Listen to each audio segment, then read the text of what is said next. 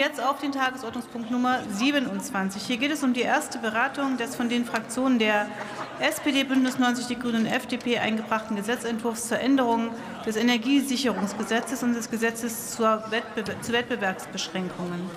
Vorgesehen hier ist es hier 39 Minuten zu debattieren.